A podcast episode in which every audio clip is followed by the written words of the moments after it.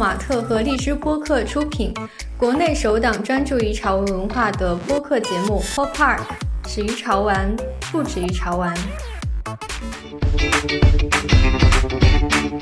Hello，大家好，欢迎收听我们这一期的 Pop Park。大家好，我是火山，我是李敏。今天是 News，对，这是第几期了？今天是第七期了。就其实录 News 的时间过得飞逝，对，已经一眨眼已经七个月过去了。对，半年了。请问你有什么感受？感受。挺好的呀，请具体一点，不许用这么敷衍的最早的时候，第一期的时候是非常抗拒的，然后慢慢的呢，觉得录着还挺有意思的，就跟大家聊天，然后说一些自己的感受啊什么的，然后也对这个潮流艺术界也有更深的理解和认识。对，因为我们每次录 news，其实不光讲玩具，嗯，而且又不光讲泡玛特的玩具，就是会把全世界各地的艺术家的结晶通过声音。带到大家的耳朵旁边。对，一方面是能传递我们的想法，然后对于我自身来讲，我也是学到了很多东西，学到很多新的知识，然后嗯，看很多事情的角度啊什么的也会有一些改变。当然，也会从很多艺术家身上看到很多一些共性啊，比方说他们都非常有强烈的表达的欲望啊，然后也有一些自己在他们成名路上的遇到了很多挫折，都相对很类似，嗯。就会总结出他们这类人有一些普遍的规律，而且艺术家的生活其实过得，我认为大部分的艺术家的生活都是非常的激烈的，嗯，要么就是很痛苦，要么就是内心非常的破碎，他们就会把他们生活中经历的东西呈现在他们的作品里面。对啊，我认为是丰富了我们的内心，也很感谢艺术家用自身的痛苦化成了美丽的艺术，然后让我们获得陶艺。对。非常感谢他们。嗯，那我们今天要讲的第一个 news 其实是跟微博前几天的一个新闻是有关的。对，就是那天登到了热搜的第一名，就是有关沃州阿布罗逝世的消息。对。我们其实以前在聊 news 或者是我整理资料的时候，这个名字经常出现。对，因为他是 Off White 的主理人。其实这条 news 跟玩具没有很直接的关系，因为他也不是什么玩具设计师，但是他是跟潮流有关系的。然后他是潮流圈里非常。重要的一个存在，所以我认为我们因为是聊潮流玩具嘛，其实怎样都离不开潮流，所以我也想说把这个人的故事带到听众的耳边。没错，嗯，呃，路易斯威登的男装艺术总监，也是 Off White 的潮牌主理人，Wardro Abloh，，在二零二一年十一月二十八号因为癌症逝世，是因为恶性心脏血管瘤这个疾病，享年四十一岁。那么这个疾病的发病率非常的罕见，达到了百分之零点零零五的发病率哈，这是我查到的记录。就是说，我觉得有一点天妒英才吧，就是这么罕见的一个病，和这样一个在时尚界非常重磅的人，将百年时尚品牌、百年的时装屋年轻化的一个设计师身上，就觉得是有一点挺不可思议的。对的。呃，路威明轩的 CEO 就通过 LV 的官方账号表示，我们都对这个令人难过的消息感到很震惊。呃，Virgil 其实是一个天才以及充满远见的设计师，以及拥有美丽的灵魂跟深远的智慧的代表。是的，那在他呃逝世前四天呢，他还在 Ins 上发布有关 LV 二零二二年秋冬男装大秀的预告。他的事业正是如日中天，但是在他患病的这两年呢，他没有向外界透露出任何一点有关他患病的消息。我觉得这个就蛮蛮厉害的，就是自己本身其实经历着，对他来讲，应该是，反正我觉得任何一个人知道自己得癌症都不会是很淡定的吧，也可能很难说密不透风，然后不告诉身边的人之类的。就他本身对他的事业，对他工作来说。呃，可能对自己的要求格外的严格吧。那来给我们讲一讲有关他的一些故事。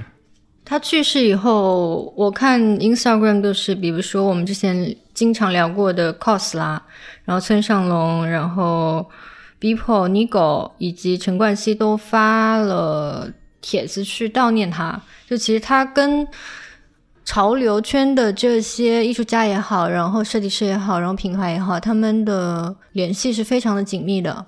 Daniel Arsham 是身上穿着印有 Virgil Forever 的那个白的衣服，然后外面穿着 Off White 的牛仔衣，走在艺术巴塞的现场。通过新闻，我们其实很难去理解说他到底在这些圈子里面的人有多深的印象，但是我们能够。了解到他跟这些人的关系是非常好的。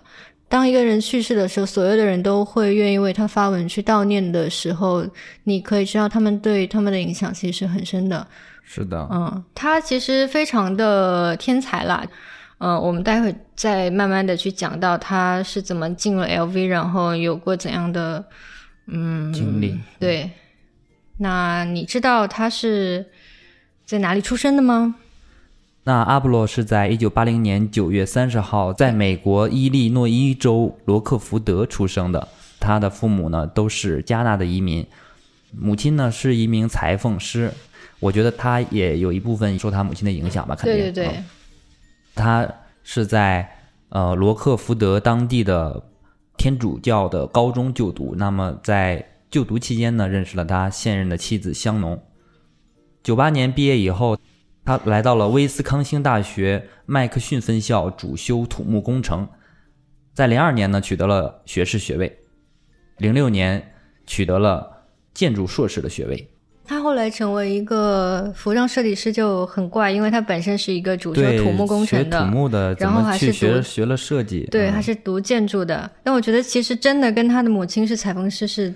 关系很大，对，有一定关系吧。基因里面是刻着 跟服装有关的东西。对，那他最早进入时尚界是在零九年，当时应该是他快大学毕业的时候，然后他进入了 Fendi 去做实习生。这个公司其实是路威明轩旗下的一个品牌。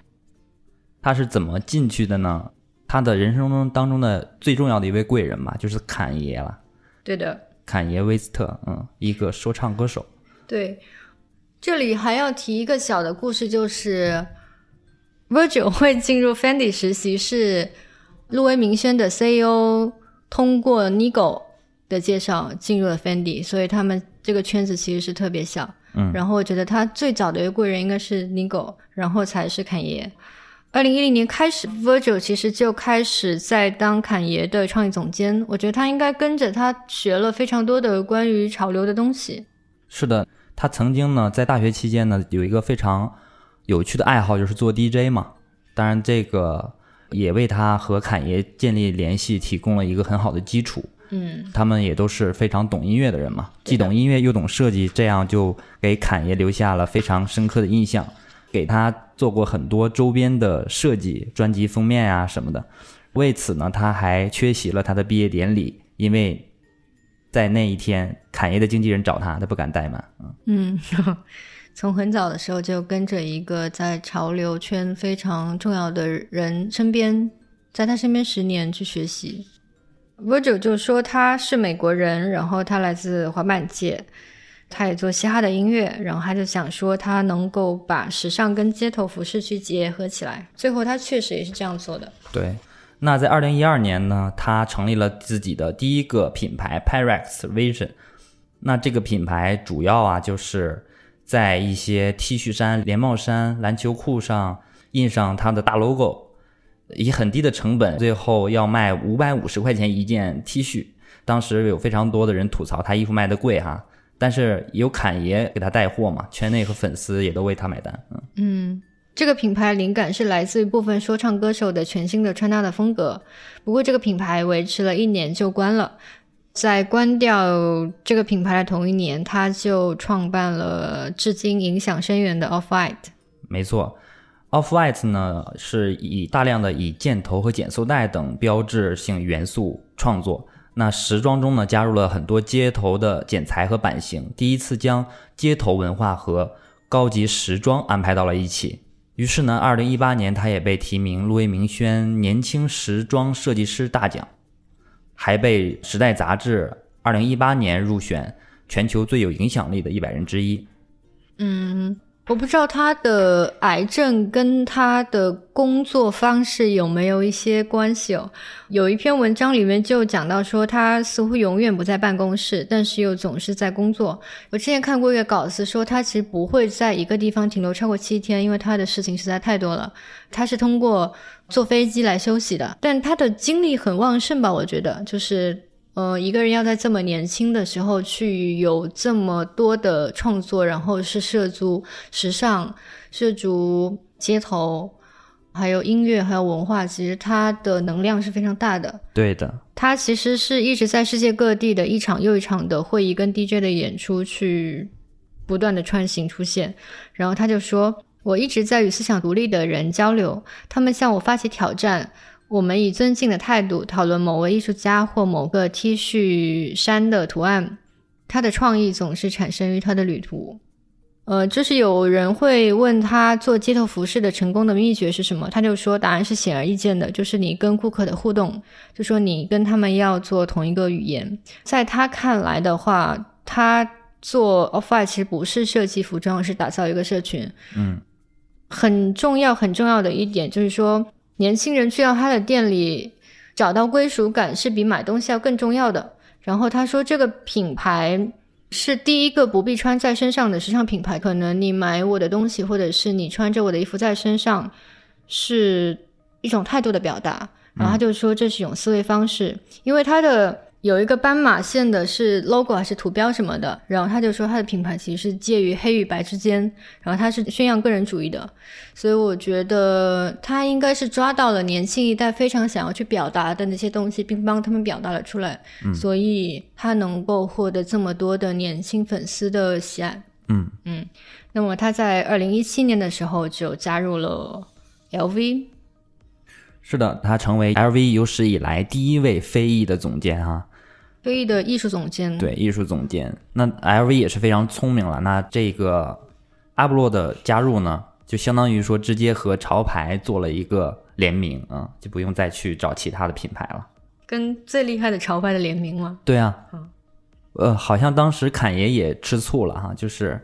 他曾经还表示过，说这个位置应该是他的。对我看纪录片的时候，就说 LV 其实，在让呃 Virgil 当他们的男装艺术总监之前，其实跟侃爷去交涉过，想让侃爷来，但弹吹了，所以侃爷就没有去，至今念念不忘。就是接受采访的时候，经常要提他的这个小兄弟，对，好像抢了他的位置，毕竟是他带出来的嘛。对对对。但是实际上就是 Virgil 获得的这个角色，那当然这也是他应得的哈。那他在和耐克联名的时候呢，提出了一个非常重要的原则哈，就是现成品与百分之三的原则。那在阿布洛的个人风格当中呢，最重要的元素之一就是现成品，这是杜尚在一九一五年的时候创造的概念。这位法裔美国艺术家呢，最著名的。方式就是用现成品打造艺术品，其中最有名的呢就是那个小便池。那在阿布洛看来呢，这就是从现有物件中获取创意的一种非常重要的方法。所以他曾经讲过，那你只需要修改一件事物的百分之三，便可以让它从某个角度上看既熟悉又新鲜。那这也成为了他的制胜法宝哈。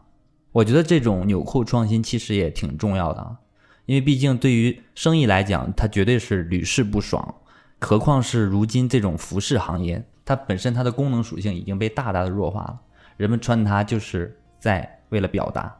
那我其实不必要去做大的创新，如果应用它这个理念的话，会激起很多人的购买的欲望。那他在二零一八年的时候是举办了他加入 LV 之后的第一个。男装秀是他职业生涯的一个里程碑，然后他就说他要传达的信息是多样性是现代思维方式和生活方式的关键，他要让大家看到他的肤色，呃，像他这样的一个民族出来的人也能胜任这样的角色，嗯。嗯，然后他在这个首秀结束之后就发了一条 Instagram，上面写着你也可以做到，就这个真的是。很励志诶，嗯，就是他真的是用自己本身这个存在去作为一种希望的象征，他想要告诉像他那样子，就在美国啦，他他肯定不是一个占据有利地位的一个肤色的一个人种，但是他就觉得他能够去鼓励那些本来觉得自己做不到，觉得世界是白人的，那我获得不到我想要的东西，但 Virgil 可以，那其他人也可以。我觉得这是他留在这个世界上最大的一个精神的遗产。当一个人在绝望的时候，觉得这个世界没有我的位置的时候，他能够去想到 Virgil，然后心中燃起一些希望嘛，然后能够继续的往前去实践，就是实践起来就可以了。但是我觉得就是肯定是对于喜欢他的人来讲啊，嗯肯定会激励他们。但是对我这种无感的人来讲呢，给我最大的印象没有那么强烈。所以 Virgil 其实，在潮流圈是一个很有争议性的人。对对，像有的人就会觉得你也没有做很大的创新，怎么的，对就是很你不是多人在说他很厉害的，抄袭啊对对对，很不厉害的设计师。那阿波洛作为时尚品牌年轻化的推手之一呢，他的贡献是有目共睹的。他将服装作为载体，把艺术、音乐、政治、哲学联系到了一起。他的离去让他的粉丝心痛不已，更让时尚圈和潮圈为之震荡。非常可惜哈、就是嗯，这么早早就离去了。但是他的那些精神财富一定会影响后面的人。嗯，他去世之后，我认识的一个玩具的玩家就在社交网络上 PO 了一个 Mighty Jacks 做的一个玩具，然后那个玩具就是以 Virgil 为原型的一个玩具。大家如果感兴趣的话，其实是可以去搜一下，但感觉应该也很难买到了。嗯，绝版了，毕竟对我记得是他最后的那双鞋吧，已经炒成天价了。好，那我们下一条新闻是跟潮流有关的啦。呃，艺术家 Verdi 在开 Kiki 的画廊举办了自己的一个个展，那么这个展览的名字叫 Rise Above。他在这次的展览里面有两个重要的角色的呈现，一个是 Vic，一个是 Visty，是首次以各种形状的帆布画作还有 3D 的作品呈现。展览是在十一月十一号到十二月九号。其实我们 news 播放的时候它已经结束了，但我觉得这个呃艺术家其实是很适合去说一说。嗯哼。Rudy 其实深受朋克、还有滑板文化、还有生活体验的启发，将他的这种启发加入他的艺术里面，创作出属于他自己的品牌特色。他现在也是潮流艺术圈非常炙手可热的一个人物。嗯，他要是不炙手可热的话，村上龙的 Kiki 其实是不会帮他举办个展的。他其实本身有创办两个品牌，一个是 Wasty Youth，一个是 Girls Don't Cry。嗯，Girls Don't Cry 好像经常看到，就是衣服上印着这几个字。是吗？我其实是呃做这期 news 的时候，也是第一次了解这个艺术家。Verdi 的设计是汲取了青年文化的元素，同时又将简单直白、流行度高的平面设计风格去放在他的创作里面。他做了两个品牌，一个是 Girls Don't Cry，是来自于他妻子非常喜欢的一个乐队。他想借这个 slogan 去告诉他的妻子，即使有任何困难的事情，也希望妻子能和自己一起分享。呃，然后他创办的另一个品牌叫 Waste Use，他想告诉穿这些衣服的人说，没有什么东西是无用的，也没有什么事情是浪费的，即使你虚度了一天，也有它的意义。嗯 Verdi 认为，比起单纯的画画，希望做更有意义的东西。就算不画画，只要文字具有意义也是好的。总之，就是不想做那种轻飘飘的流逝于世界的事情。既然做，就希望做一些更有意义的事情。其实，我觉得他做的事情已经通过 Girls Don't Cry 还有他的 Waste Use 去呈现了。这些东西应该也在这次的展览里面有所传达。这次创作的 Visty 跟 Vic，呃，Vic 其实是一个黑白很分明的一个卡通的形象。这一次他创作的 Whisky 色彩会更加的丰富一些，然后他想通过这个角色去让大家开心起来。当你在度过困难的时候，你能够有一个比较愉快的心情去战胜这些困难。这个新的创作的角色，其实他的情绪是更多元化的。他就想说，把他早年碰到的那种很痛苦跟很绝望的状态，去通过他创作的这一个新的角色去呈现。所以这个展览，我认为这是他过去几年的平面设计及艺术创作的各种起起伏伏的一个呈现。艺术家的创作其实离不开自己的经历了，基本上所有的艺术家都是这样。那我们下一条新闻，好，下一条是来自哈维尔·卡勒加的消息。那西班牙艺术家哈维尔·卡勒加最新的个展 Open Your Eyes 呢，在十一月十四号东京的涩谷 Nanzuka Underground 开幕。展览展出了艺术家最新的创作的雕塑、油画以及纸本作品。那么在这个展览当中，非常独特的是，他用了一个非常非常大的边框去装饰他的画啊，然后显得他中间的画呢非常的小。那本次个展还有一个非常引人注目的作品，就是画廊中央的一个雕塑，它是一个吹着泡泡糖的小男孩。那这个泡泡糖呢，已经非常非常的大，甚至都把这个小男孩给撑起来了。但他这个小男孩看起来还没有停下来。卡勒加的作品呢，充满了非常多的夸张，甚至有一点扭曲的可爱形象。这让我想起了有点像那个奈良美智哈，总能给观众带来各种各样的惊喜和幽默感。他使用的这种超现实主义大师的技术呢，并通过讨人喜爱的大眼仔的形象来描绘生活中当代年轻人的群像。讲到大眼仔呢，其实明年在北京的 X 美术馆会有一个他的个展。我们最近也在沟通之中，想要是不是有机会可以去采访大眼仔之类的。哇，太棒了！嗯，大眼仔本身其实也是一个非常有争议性的艺术家啦。这周末潮流艺术圈大家会去讨论啦，就是陈冠希老师，嗯，Edison，呃，发了两条 Instagram 去炮轰大眼仔。为什么呀？不知道，但是据我八卦的了解，他先他说大眼仔什么呀？他就说大眼仔是 fake news，就是不是真正的艺术。嗯。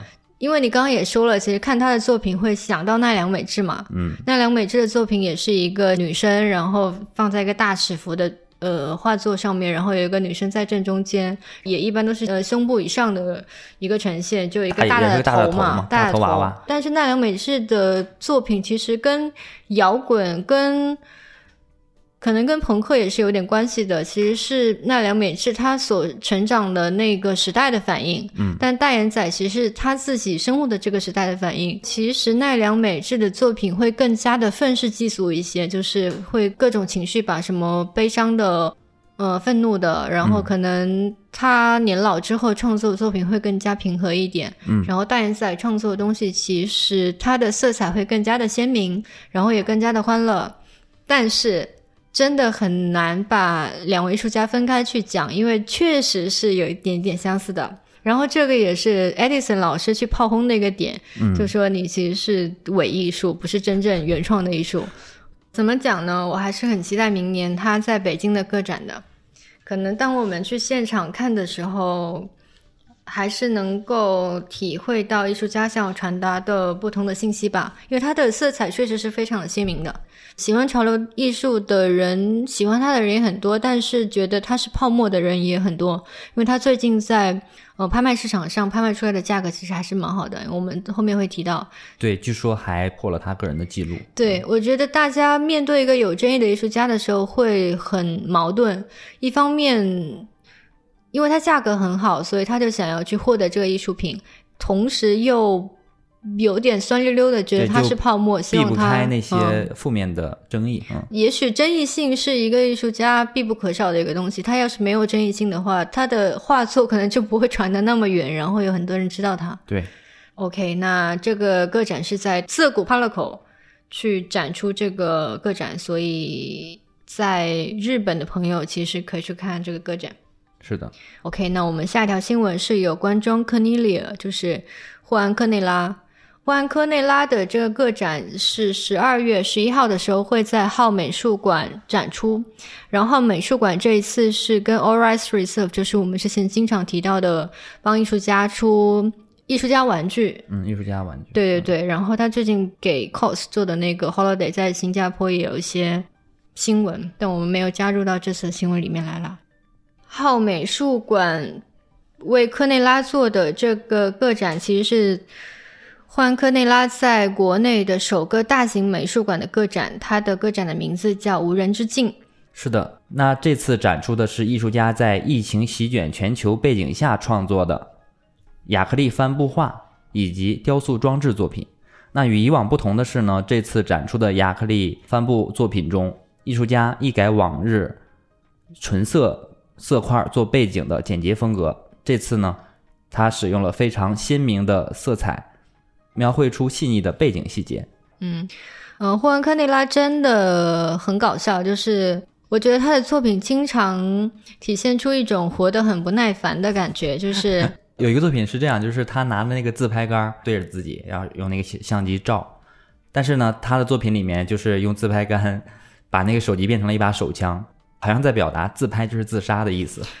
就是很奇奇怪怪，要么就是一个穿西装的男的走在上班的路上，结果他的脖子是都是血，就是嗯，就是很像我们要来打卡，然后被困在楼下的电梯一直上不来一样，就是有很奇奇怪怪的当下大家在呃经历的一些生活的体现。对，而且他的作品普遍都是同一个表情，哈哈大笑的一个表情去做重复，用不同的姿态啊，不同的语言。去描绘他想表达的东西，就是他脸上在笑，但是我感觉他心里在哭。诶，他也不能哭，他只能那样笑，但是他所做出来的行为就是就是很黑色幽默了。我觉得，呃，每一个在生活中有跌宕起伏的人，有各种糟心事的人，去看他的作品，都能在里面找到自己。是的，那这次展览呢，是在十二月十一号到明年的三月十三号，浩美术馆的三楼，还是非常有机会去看的。嗯，展览的时间还挺长，嗯，对，有整整四个月呢。因为霍安科内拉大家都很喜欢他嘛，我们也想说是不是可以请浩美术馆还有玩家什么的能来跟我们聊聊霍安，对，能跟我们来聊聊霍安科内拉，就是从美术馆的角度去讲他，嗯。所以我们这期就不多展开，看之后有没有机会能够去跟浩美术馆来聊聊艺术家还有这次的个展。好的，嗯。那我们下一条新闻是盐田千春有关的一个新闻。这个月的十九号到明年的三月六号，龙美术馆西岸馆是会去呈现盐田千春的个展，这个名字叫盐田千春冒号颤动的灵魂。呃，这是艺术家迄今为止最大规模个展的巡展，二零一九年的时候在日本东京开启的，然后现在巡展到了中国大陆，之前也去过台湾。这个个展全面回顾了艺术家过往二十五年的创作生涯。是的，那盐田千春呢，是以行为艺术和装置艺术而闻名的啊，表达了他对记忆啊、焦虑、梦境、沉默等一些无形事物的情感。他的作品源自于他的个人经历。通过质疑身份界限、生存等看似普遍的概念，吸引世界各地的观众。那它非常鲜明的特点呢，就是用繁密的红线和黑线交缠而成，铺天盖地的贯穿整个空间的巨型装置，是盐田千春的代表作。啊，盐田千春呢，一九七二年出生于日本大阪，现在呢，他旅居柏林。那这位呃出身日本的艺术家呢，对他印象最深的一句话就是，他说：“只有离日本远远的，才能看清自己是谁。”我觉得说的还挺有道理的哈。就是你如果长期生活在一个你特别熟悉的环境当中，那周边的事物都是你熟悉的，有可能会把注意力分散给周遭的事物人啊。但是你去到一个完全陌生的环境。那里的人生活习惯和你完全不同，这个时候你可能会更加的专注于自身，就会回想自己过去的，呃早年间的经历，因为你和他们格格不入嘛，对啊，就会形成一个非常鲜明的对比，能够专注在自己的艺术里面。对，所以好多艺术家都是要旅居海外。那梁美智以前也是啊，他就去了德国留学嘛，然后他个人创作的一个重要的转变也是在德国开始的。是的。嗯，那我们来讲讲盐田千春的经历吧。二十多岁出头就离开了日本，然后他半生都在海外漂泊。呃，因为他做艺术装置嘛，艺术装置可能你总是得到了那个展览的现场，你才能够去创作。所以他为了发表作品，他就必须得不停的往返于各国，所以他就总是无法安定，总是在路上朝某个方向前进。但是因为这样的话，他就说他经常处于不知道。自己身在何处的一个状态，我觉得听起来是蛮孤独的。就是这也是一个为艺术而献身的一个艺术家。他去德国的时候，他就在三年之内搬了九次家，然后醒来总是在不同的床上。他就说，由于有一个渴望。能够独处属于自己的空间，所以他就用线将他的寝室编织起来。他可能成熟之后的艺术装置的作品会跟这段时间会有点关系的。我怎么觉得有点像那个小鸟在筑自己的巢一样？我认为就是这样。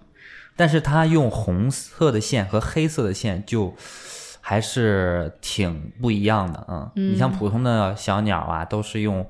稻草啊，树枝啊，都是那种大自然的颜色，是吧？但是他用这种鲜红色和黑色的线，肯定是有更深层次的寓意吧？嗯，他就说红线其实代表了血液跟血管，黑线是宇宙间的幽暗，这些仿佛能够操纵人心的线，有时也用来表示人与人之间的关系。哦，我觉得还是挺直接的表达的。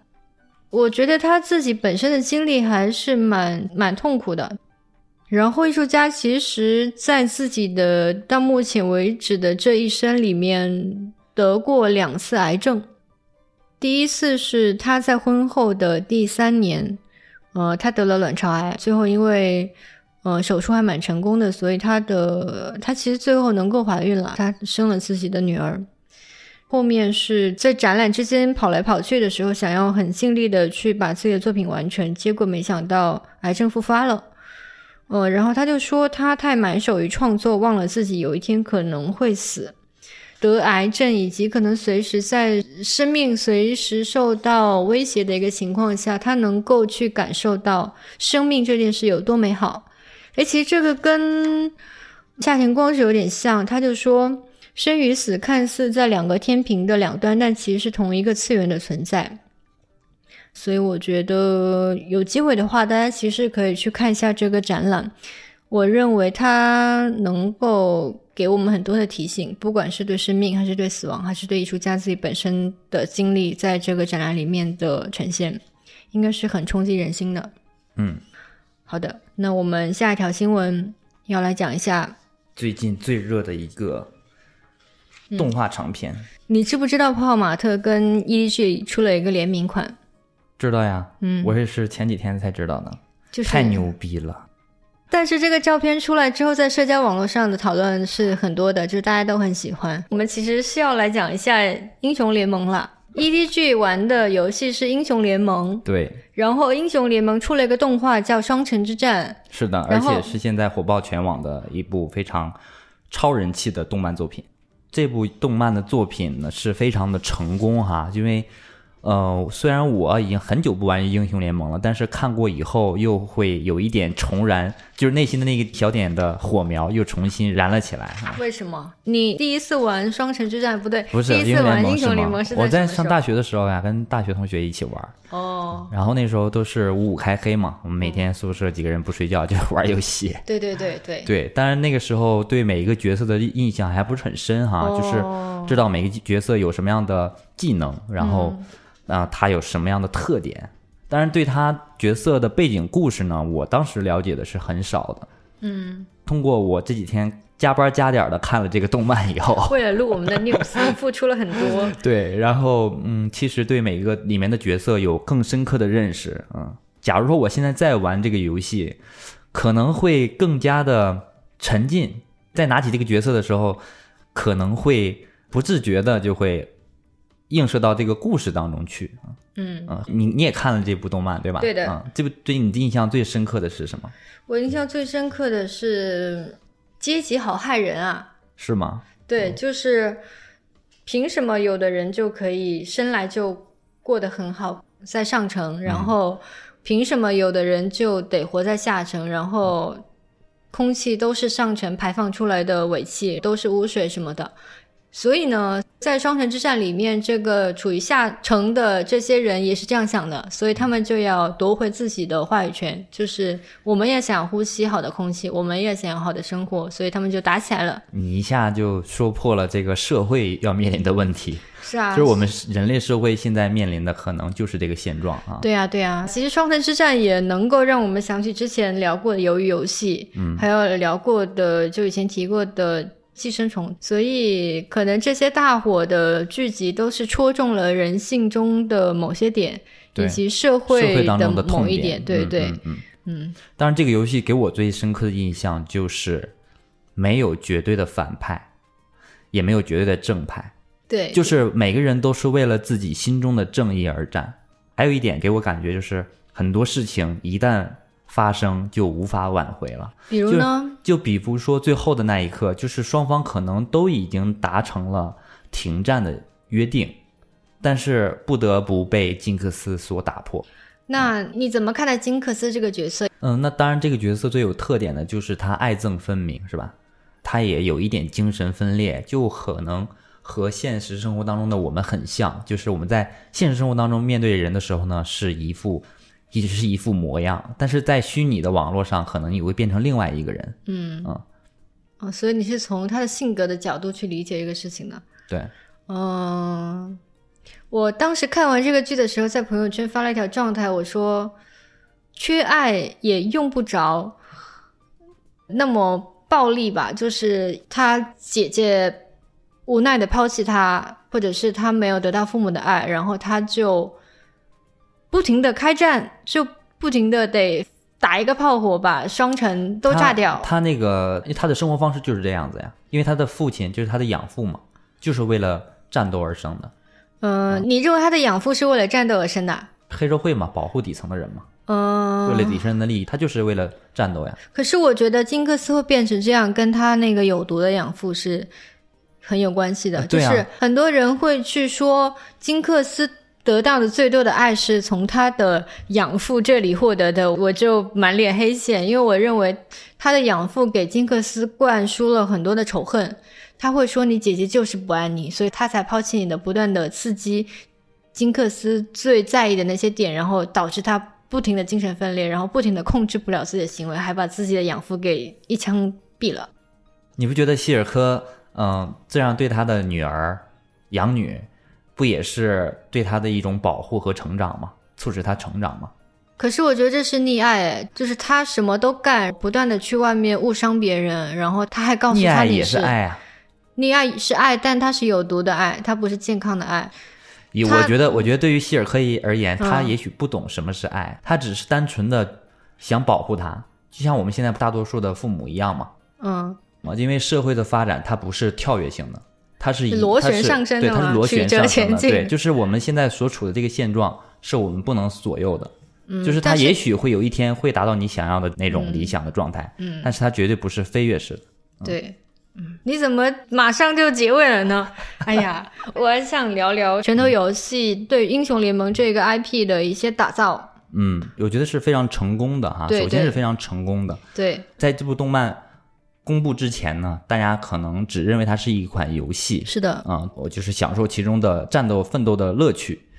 但是这个动漫推出来以后呢，人们对这个游戏加厚了吧，更加的扩充了它的世界观。对的，然后拳头游戏的呃 IP 负责人就说，他们对于 IP 的打造其实是步步为营跟深思熟虑的。嗯，呃，我们在这次双节之战看完之后，其实会去听很多的音乐。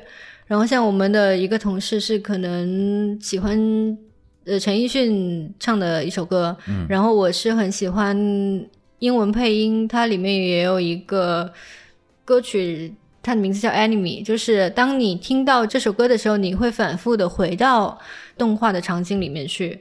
它的打造还包括 CG，包括我们刚刚讲的音乐，然后还有故事，还有漫画。嗯，它会有很多的设计师、艺术家，还有故事的编剧去打造英雄联盟的 IP 的宇宙。有一个特别呃，我觉得特别好的点就是说，英雄联盟的 IP 其实不是由统一的创作者去打造的。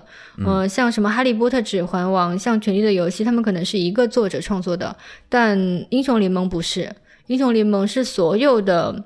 工作人员都能够来对于这个 IP 去贡献自己的点子，所以他说他们的 IP 的打造方式是去中心化的。嗯，这个可能跟我们呃潮流玩具它不太一样，因为潮流玩具可能是艺术家玩具，然后它是由一个艺术家生发出来的玩具的形象，但双城之战是去中心化的 IP 打造方式。创作的方式可能会有所区别。对你原来是一个人的想法，现在是一群人的想法。对，然后他们也非常重视玩家的想法，他们会去倾听玩家的声音，嗯，像是会把玩家的反馈加入到这些呃 IP 里面。嗯，他就说玩家的共鸣是他们在打造 IP 的时候的核心，他们的目标是至少能让玩家与其中的一位英雄产生共鸣。你有没有对其中的英雄产生共鸣？我要再给你讲一次我儿子名字的 取名的来历吗？我第一次听，你可以讲一下。家里面有家谱嘛，然后到他这一代了呢，就是中间这个字呢需要变成魁。其实这个魁字，其实在中国传统文化里面，就是这个名字已经土的掉渣了，你知道吧？但是你儿子缺土吗？不是缺土，就是他他辈分排到这儿了，就必须是这个字儿。当然，我们也有权利，就是说不随着家谱。既然有这种传承嘛。既然我父亲、我爷爷都是传承下来的，我也觉得有这种传承挺好的，我就把他这个“魁”字保留了。但是这个“魁”又土，我就想怎么样能稍微潮一点，想怎么潮就是怎么也想不出来和这个字儿搭配的好名字嘛。然后我就突然想到了，我玩的英雄联盟第一个角色就叫德玛西亚之翼，他在里面的名字叫奎因，奎因哪哪个因为的因。奎，因为它是相当于是一个英文名字音译过来的，嗯，而这个奎字在英文名称当中是非常常见的，嗯，然后我就给我儿子取名叫奎因。我觉得英雄联盟的想法是彻彻底底的达到了在你的身上。对，我觉得他说的这一点也挺有道理，就是伟大的世界观和优质的角色是可以薪火相传的。我觉得这个不分代际，在现在的社会啊，就是一个优质的世界观。它是不分代际的，就是不分年龄段的，而且是不分地域的。嗯，这里面的英雄呢，就像我刚才讲的，都为自己心中的正义去战斗，那么他就是有理由的，就是人人都为了自己心中的目标去做事情，那这就事情就不能被否认，不能被别人剥夺这个权利啊。我觉得这是说的挺对的。嗯。对，也很期待《英雄之战》的第二季，因为他们已经跟网飞已经签了第二季。是吗？对，所以我们会有第二季的《双城之战》。嗯，多么希望德玛西亚之翼能在《双城之战》里面再次出现。我们公司那个还说一下吗？呃，刚刚已经说了，就是我们马上会推出的一款 Space Molly。嗯，是它的名字叫 EDG 骑士。哦哦，那就是 Molly 和 EDG 的一个联名了，是吧？对的。嗯。那还是挺厉害的，但是我觉得那个配色啊，网上很多人在吵，就是和顺丰对对对，就是撞色了，黑黑红嘛。对对对。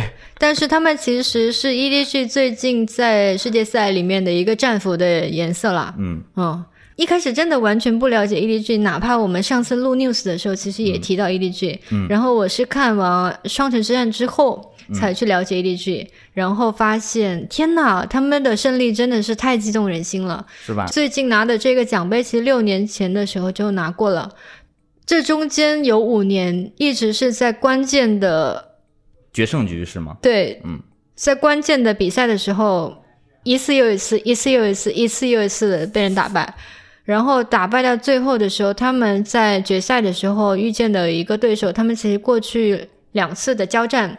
然后两次都输了，导致第三次相逢的时候，对手根本已经不把他们放在眼里了。我觉得那个时候真的要是再输，就真的不想再打比赛了，所以必须要赢，绝地反击是吗？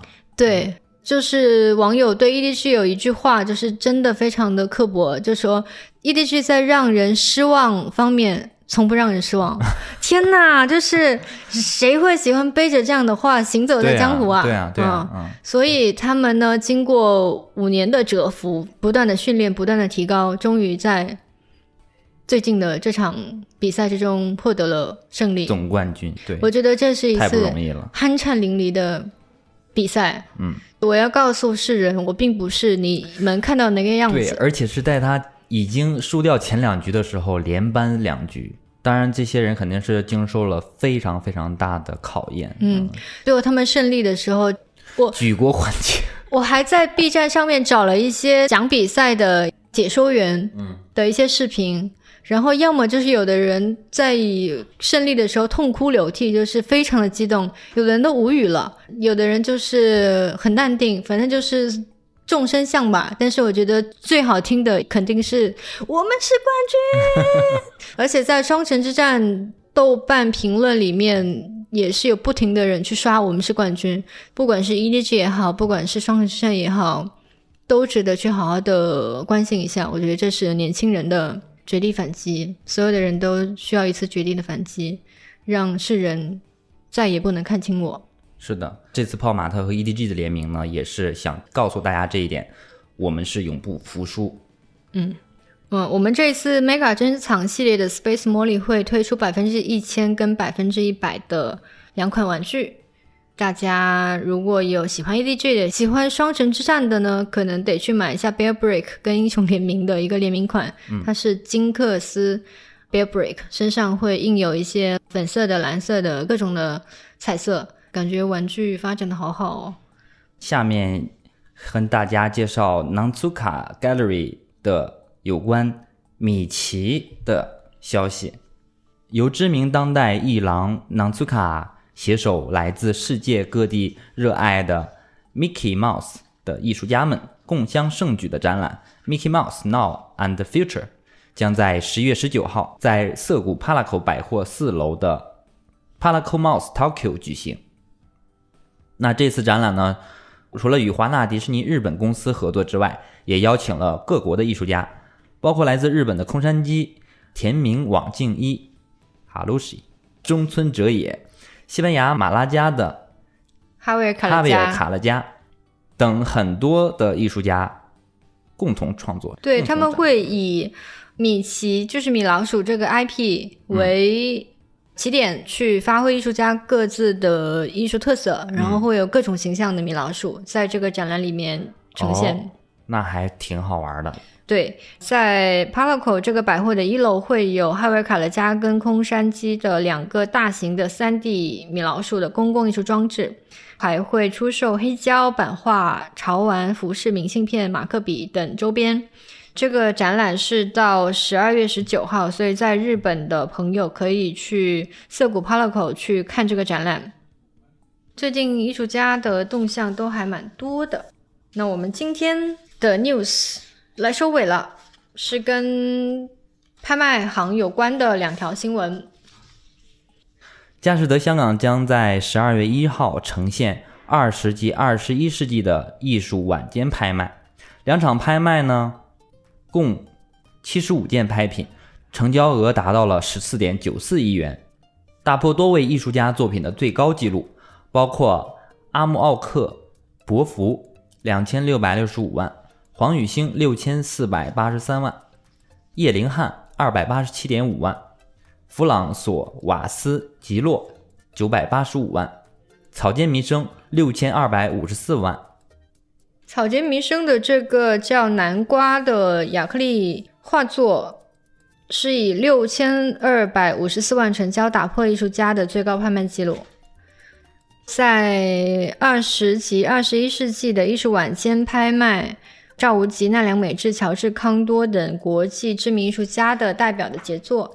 巴斯奇亚的作品《复仇》是以一点四亿落锤、一点六三亿港元成交，成为本场价格最高的作品，也是这两个专场成交最高的作品。我们提到的哈维尔卡勒加老师呢，还有个画作成交额是八百一十七万，达到了没有，就是是？不是这一场是吧？对，反正就蛮贵的。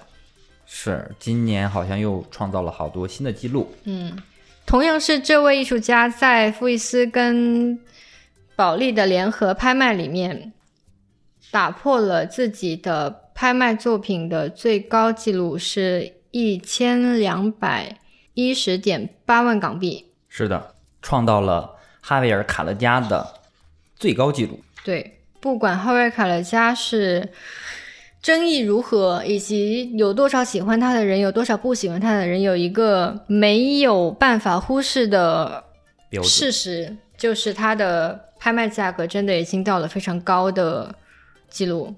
我觉得明年还是可以去看哈维·卡勒加的个展了。记得叫上我啊。好的，那我们今天这个 news 呢，虽然聊得很赶，但我觉得也聊得很丰富，因为这次带了艺术装置的展览的相关的信息，然后也聊了 Virgil Abloh，嗯也聊了双城之战，嗯，所以我觉得这期其实是一个非常丰富的 news。是的。嗯，同样也期待我们的听众朋友们呢，对我们多提意见，有什么好的想法，可以在评论区里写出来。对的，我们每期录的 news 其实也会花蛮多时间的，有时候可能是两三天，有时候可能是一周，但是每一次 news 我们都是精心的准备的，就是想说能够为大家带来最新的潮流艺术的动向。嗯那么我们期待各位听众在评论区的评论，也期待各位冬天温暖。嗯，我们下期再见，下期再见，拜拜。拜拜。